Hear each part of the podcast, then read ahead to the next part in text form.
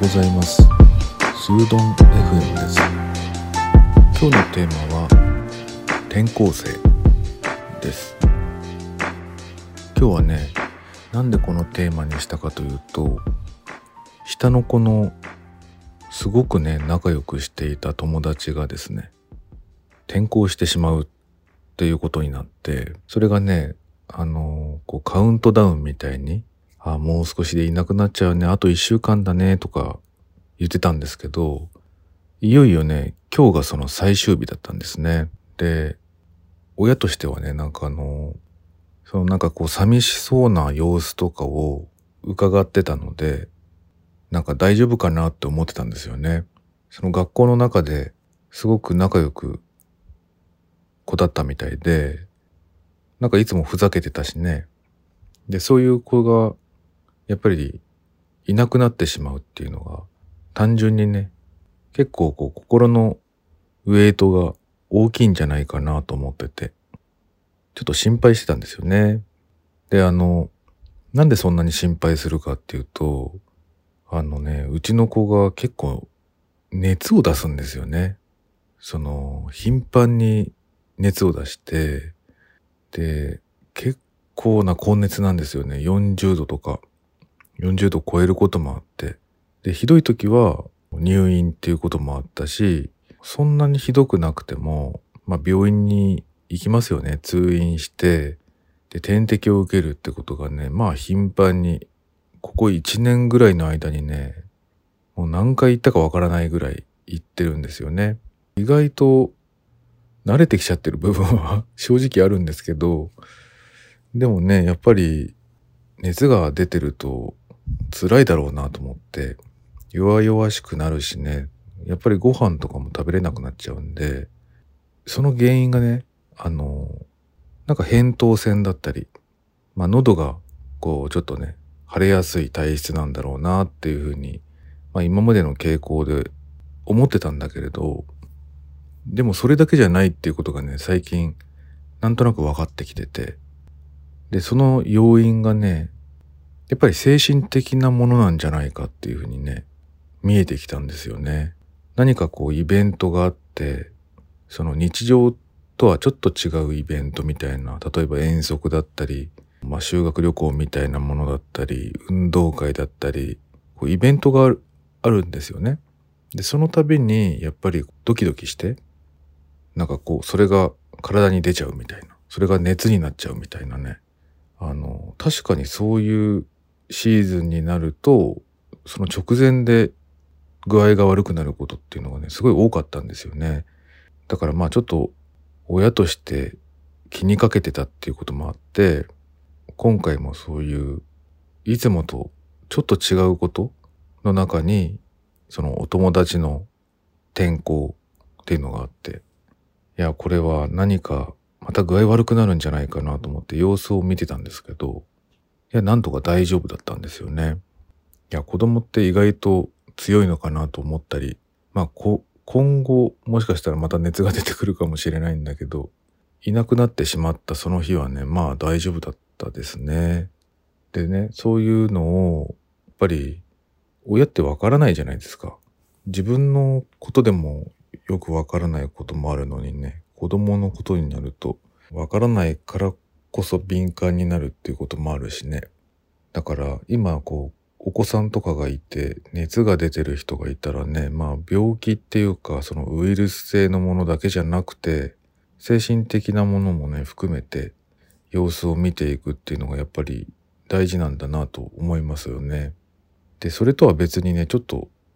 友達の転校で思い出したことがあって実はね僕はあの一回だけ転校したことがあるんですよね過去にね。まあ社会人になってからとか大学ぐらいな大人になってくると、まあ、転校っていうのはねそんなになんていうのかな一つの旅みたいなものだと思思ってこう解釈できると思うんだけど自分でもね。だけど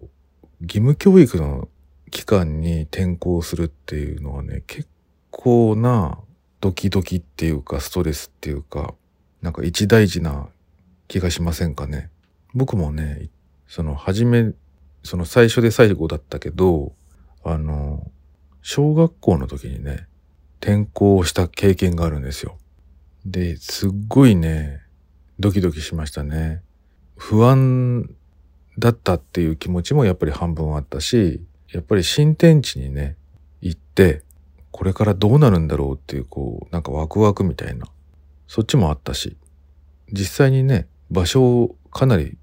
全然違うところに移ったわけで、引っ越ししてる最中からね、やっぱりこう徐々に徐々にそういう気持ちって膨らんでくるんだけど、学校に行くね、やっぱり当日のことをね、すっごいよく覚えてますね。ちょうどね、区切りがいい。多分、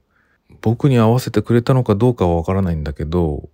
あの、タイミングよくね、新学期の本当に初めの初め、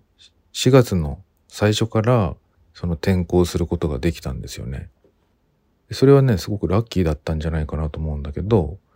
そういうタイミングってね、やっぱり自分だけじゃなくて、あの、学年にね、もう一人転校生がいたんですよね。だからね、それもちょっと気が楽だったし、その学校でクラスにね、新しいクラスができて、これからスタートするっていうその朝の時間にね、あの、クラス替えなんかもあって、クラスがね、ざわついてるんですよ。で、そういう時にもう全員がクラスに席に着いた状態になるまで、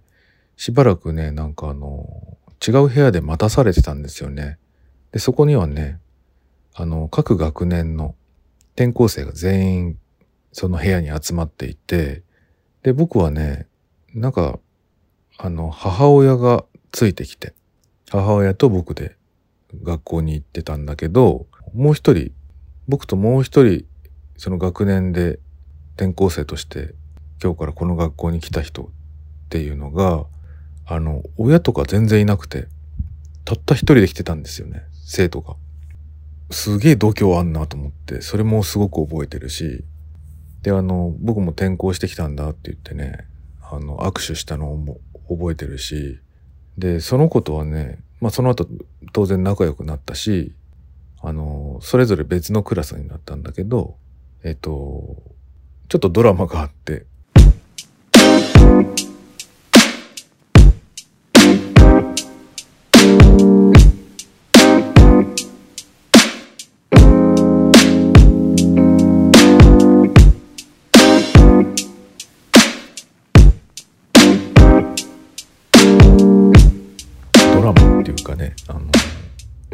話があって、それぞれのね、朝礼の時に自分のクラスに行くんですよね。頑張れよ、なんつって。で、もう本当にあの、絵に描いたようにね、僕も、そのみんながざわついてるクラスに先生と一緒に行くんですよ。で、先生がね、こう、本当にあのドラマのシーンみたいにね、黒板を背にしてね、みんなの方を向いて、自己紹介するんですよね。あの、今日から新しく加わる友達がいますみたいな感じで。で、自己紹介をお願いしますって言われて、えー、どこ、そこから来た〇〇ですみたいな。本当にあの、普通の自己紹介をして、じゃあ君はあそこに座ってくださいっていう感じでね。で、その時にもうクラスがざわついちゃって、で、当然、朝礼と1時間目が終わってざわつくんですよ。休み時間になって。そしたらね、お前シンガポールから来たんだろうっていうわけ。で、僕は何のことかは全然わかんなかったんだけど、あの、さっきね、一緒にここのクラ、あの、学校に転校してきた僕ともう一人の方っていうのが、シンガポールからの、まあ帰国子女ですよね。今で言うね。帰国子女の人で。で、どうやら、あの、外見的に僕の方がシンガポールから来たっぽかったらしくて、笑いません？なんか、ただの印象でみんなはそういうふうに決めてたんですよね。で、僕の方がシンガポールから来た人だっていうふうに、あの、みんながね、質問してきてね。あ、それ多分僕じゃなくてもう一人の方だよって言ったのをね、覚えてますね。なんかちょっとみんなの残念そうな顔っていうのが なんだみたいな。そういうのも覚えてるし。だから、その話で、あ、さっき一緒にいたやつがシンガポールから来来たやつだったんだと思って、その時に初めて知ったしね。いや、面白いなと思って。で、そのことはね、あの、まあ普通に中学までみんな一緒ですからね、ほとんどね。その後はねあの全然会わなくなっちゃったけどその後ほら SNS とかがすごく普及してね今も当たり前のように使ってますけどある日ねいきなりその子から連絡が来てね何十年ぶりとかに会いましたよね何やってんの？みたいな感じでね。まああの全然変わってないって言われましたけどね。そんな話がありました。い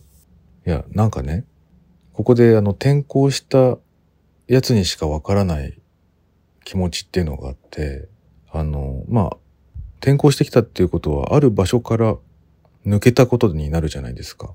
でねそのずっとそれまで育ってきた土地にいてその学校から抜けたんだけどあの残ってる方の人たちっていうのはねあの抜けた人のことをねほぼ覚えてないんですよね。これはもうね、転校あるあるだと思いますね。その受け入れた方の人たちっていうのは、すごい覚えてんの。まあそうだよね。ずっと一緒にいるわけだから、ああ、なんか転校してきたよねっていう。転校生の中で一番イケてたよねとかね、なんかそういうことを言ってくれたりする人もいたし、あの、まあ印象深いんでしょうね。途中から入ってくるやつって。だからね、割とずっと覚えられてるケース多いんですけど、あのやっぱり僕にもこう二つの世界があるわけじゃないですか。新しい学校と前の、前にいた学校ってね。で、当然前にいた学校でもすごい仲良かった人たちもいるんだけど、あの、大人になってからね、その、その土地にね、遊びに行ったことがあるんですよ、一人でね。でね、あの、なんか、その地元でね、ご商売をされていた、